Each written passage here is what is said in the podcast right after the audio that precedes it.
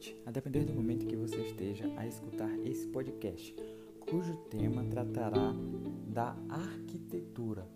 Como que esse conceito pode nos ajudar a compreender melhor as questões tanto de Enem quanto de vestibulares. Né? Vamos lá.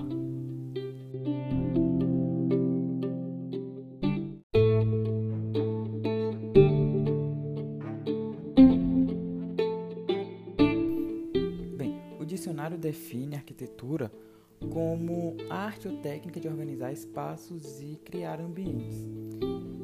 É uma definição bem simplória. Eu não gosto muito dela porque não explora muito do nosso senso crítico. Portanto, eu vou trazer aqui, fiz aqui uma análise é, rápida sobre movimentos literários. E esses movimentos literários a gente sabe que cada um tem uma relação muito íntima com os movimentos sociais e as revoluções que aconteciam na, nas épocas respectivamente, cada uma. E com isso eu observei, eu observei um padrão que era justamente a presença ali, a renovação de estilos arquitetônicos. O que eu pude observar é o seguinte, é que a arquitetura está para os movimentos sociais, as revoluções, etc., assim como a dança está para as nossas emoções. Quer dizer isso, quando a gente às vezes vê ali as expressividades de dança, etc., é quando a gente tem ali as nossas emoções mais afloradas, correto? A mesma coisa que eu quero dizer é isso. Os movimentos sociais existem, estão ali, e justamente a arquitetura, a expressividade visual disso tudo. Então vai, vai ficar mais fácil de você compreender porque a arquitetura é importante. Beleza? Então vamos lá. A gente pode começar aqui a citar, né, escolher, começar pelo trovadorismo. O trovadorismo foi aquela, aquela aquela questão literária né, que foi empreendida no feudalismo. Lá no feudalismo, a gente lembrando aí, né, lá século V, é, existia muito ainda ali é, a ideia da igreja ser forte. Então a gente tinha ali, por exemplo, ideias da filosofia medieval sendo empreendidas tanto por Santo Agostinho quanto por Santo Tomás de Aquino. O primeiro, né, Santo Agostinho, só para lembrar, de tentar reafirmar as as bases, né, os dogmas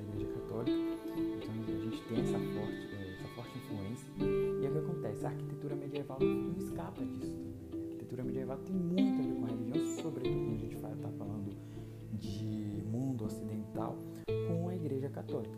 E ali a gente vai perceber uma forte influência da cultura românica e também da cultura gótica. Cultura gótica, sim, aquela que é relacionada às catedrais beleza? Então a gente já vê essa grande influência.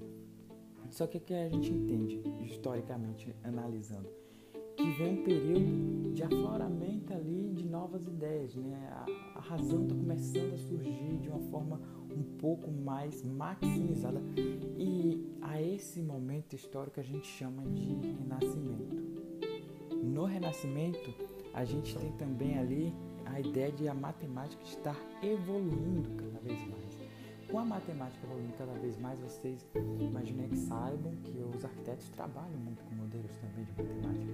Então, imagine aí que a arquitetura renascentista traz muito mais agora, mais aguçada essas ideias, né, as proporções ali mais bem definidas, e isso é incorporado nesse contexto. Né? A igreja ainda tinha grande influência na época, mas o renascimento traz ali um pouquinho mais de razão para esse tipo de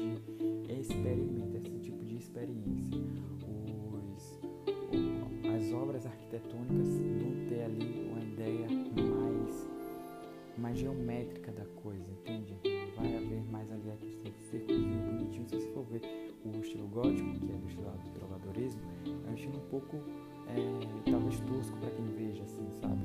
Mas, enfim, a gente tem essa ideia. É, logo depois, a gente tem barroco, o barroco, o movimento literário. E o barroco está muito íntimo ainda também tempo dessas ideias de racionalismo aí, né, que a gente vai entrando mais na razão, o ser humano começa a questionar bastante, de forma mais forte ainda, o, os paradigmas sociais que existiam ali naquela época. Nesse sentido, é, ideias como a de Martinho Lutero e a de João Calvino, né, as ideias luteranas e calvinistas, portanto, é, ingressaram muito ali universidade universo europeu e fizeram com que o povo se questionasse sobre certos dogmas da Igreja Católica. A Igreja Católica, instituição poderosíssima, não é óbvio que ia fazer algum tipo de reação. E a reação à reforma protestante foi a contra-reforma. E dentro desse contexto de contra-reforma que é, explode ali, vamos dizer ideia de arquitetura barroca, que a gente pode encontrar, inclusive no Brasil, foi muito difundida. Acho que a primeira dessas três aqui que a gente já está conversando, a primeira que surgiu assim, com um pouco mais de expressividade no nosso país, foi justamente a barroca. A gente pode ver as obras de Aleijadinho, por exemplo.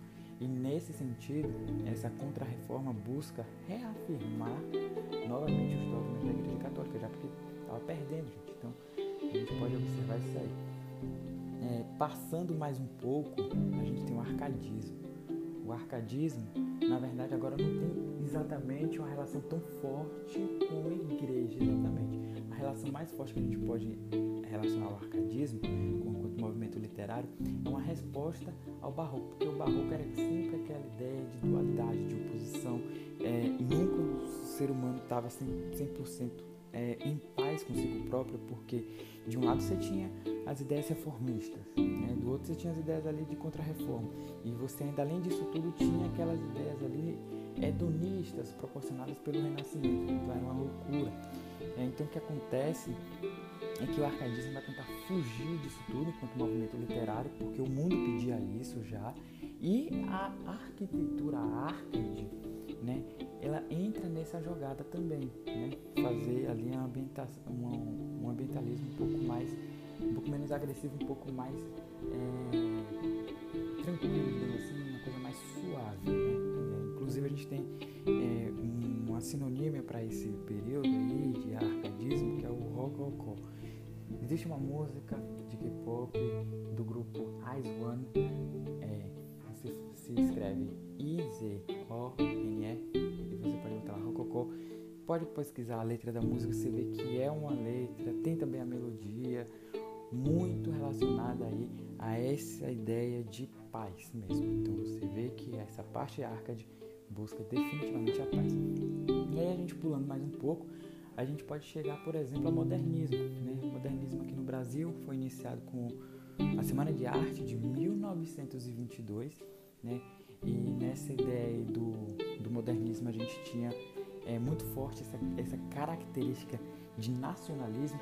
Não à toa os romances de 30, como era caracterizado parte desse, de, do, subtipo do, do movimento modernista, a gente tinha ali um caráter social muito forte, um regionalismo, principalmente aqui é, na região do Nordeste. Tem a obra de Garcia, Garcia Ramos, que trata muito disso, é, denúncias sociais mesmo. E, e assim, nessa parte agora de, de, de arquitetura, o modernismo, ele traz essa ideia de nacionalismo muito na ideia de que é, vamos tentar nos livrar, isso que eles viu, das referências europeias e tentar construir o nosso próprio tipo de, de arte. Né? Não à toa Oscar Niemeyer, a gente vê as, as obras dele, eles, eles não são exatamente bem é, assim, existe um padronismozinho que era igual antigamente. Ele sempre tenta inovar. Né? Existe uma frase dele também, que não vou saber dizer exatamente como é letra por letra, mas ele fala que é, a obrigatoriedade dele é de fazer novos, novas artes, né? de tentar impressionar com novos modelos. Então você vê que o modernismo traz essa ideia de inovação realmente, né? algo que já era comum ali desde o período literário mesmo, né? Reafirmar esse, esse nacionalismo. Então, em suma é isso, cara. É, a arquitetura surgiu nesse sentido existe assim e está muito intimamente relacionado com, com, com, o contexto mundial sempre é, se a gente analisar a arquitetura enquanto enquanto fenômeno mesmo e é isso